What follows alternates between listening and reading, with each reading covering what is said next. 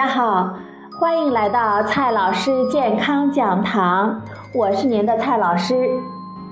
今天呢，蔡老师继续和朋友们讲营养、聊健康。今天蔡老师和朋友们聊的话题是五种主流的假肉技术。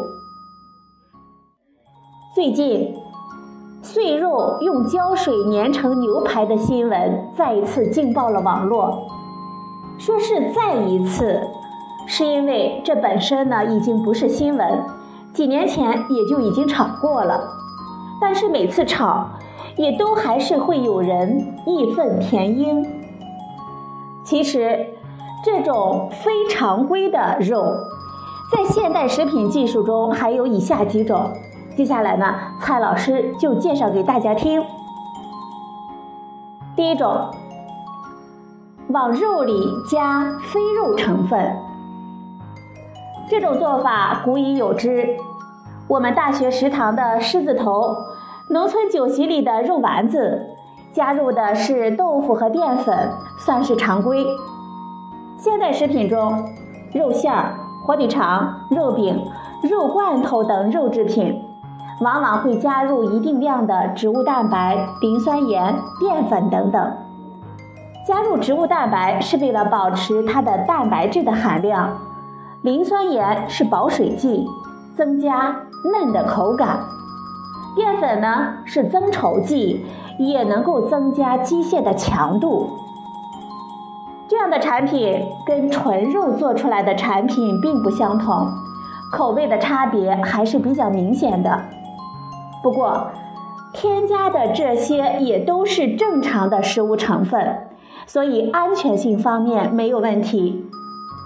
营养方面，如果考虑到我们现代人吃肉太多，那么通过加入蛋白来增加肉量，在保持蛋白质含量的基础上，降低了脂肪和胆固醇的含量，那么对于健康呢，还是要有一些利处的。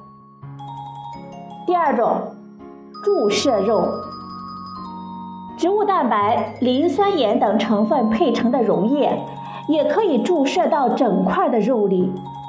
牛肉、猪肉、整鸡都可以进行注射，或者是直接用它来浸泡肉，也可以增加肉的重量。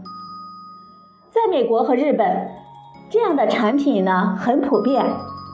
这样处理的肉一般用来烤，在品尝者不知道有没有注射的情况下，还要比纯肉更受欢迎一些。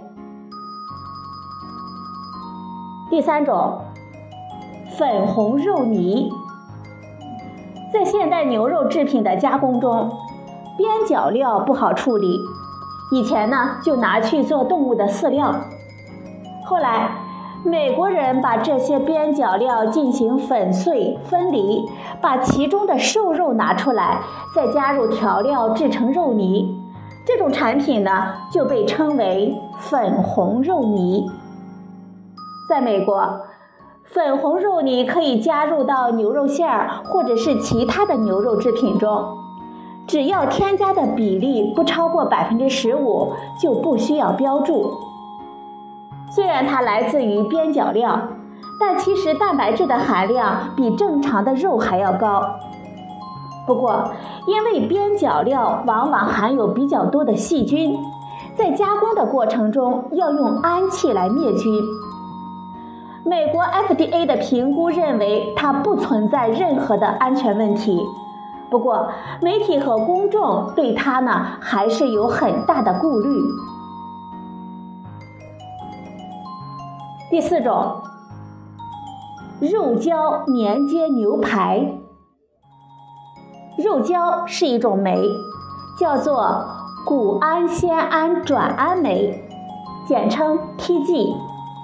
它的作用是能够让不同的蛋白质分子发生交联，从而把肉粘起来。偏煎牛排就是靠它来粘接碎肉的。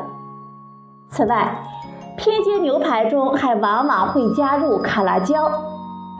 TG 是一种蛋白质，经过加热之后，它失去了酶的活性，就跟其他的蛋白质一样，只能被我们消化吸收了。而卡拉胶它是一种膳食纤维，来自于藻类植物，比如说珊瑚草。在营销的忽悠中，珊瑚草被称为海燕窝。从营养上来说，年节牛排并没有什么问题。安全性方面，它跟肉馅儿差不多，可能会带有一些细菌。如果充分加热熟透，也就没有什么问题。如果真的像真的牛排那样吃三分熟或者是五分熟的，就会有比较大的风险了。第五种。仿生肉，仿生肉也被称为替代肉、模仿肉、素肉等等。一般使用大豆蛋白、豌豆蛋白或者是谷胶蛋白等等，加入一些食品添加剂，经过高温和挤压来产生与肉类似的质感。再依靠适当的色素和香料，就成了山寨肉的颜色和风味了。传统食物中的素蟹、素鸡、素鸭等等，也是同样的思路。在美国市场上，这样的产品往往会强调非肉带来的营养优势，比如说营养组成与真肉相当，但是不含有红肉的成分，脂肪和胆固醇比较低等等。对于一些注重健康的人士来说，这种仿生肉更受青睐。这些假肉技术呢，并非我们中国黑心厂家的创造，而是现代食品技术的创新。只要规范生产，它们在安全和营养方面并没有什么问题。在国外呢，他们是合法合理的技术，也各有自己的消费群体。在中国的市场上，他们的问题在于。生产者和经销者们往往把它们当作纯肉或者是真肉来卖，这就属于商业欺诈了。如果大家不想吃这样的假肉，那么简单易行的做法就是去正规超市购买预包装的食品，按照预包装食品的标签要求，必须标明配料表。根据配料表，我们也就知道所买的真肉、纯肉还是各种各样不同的假肉了。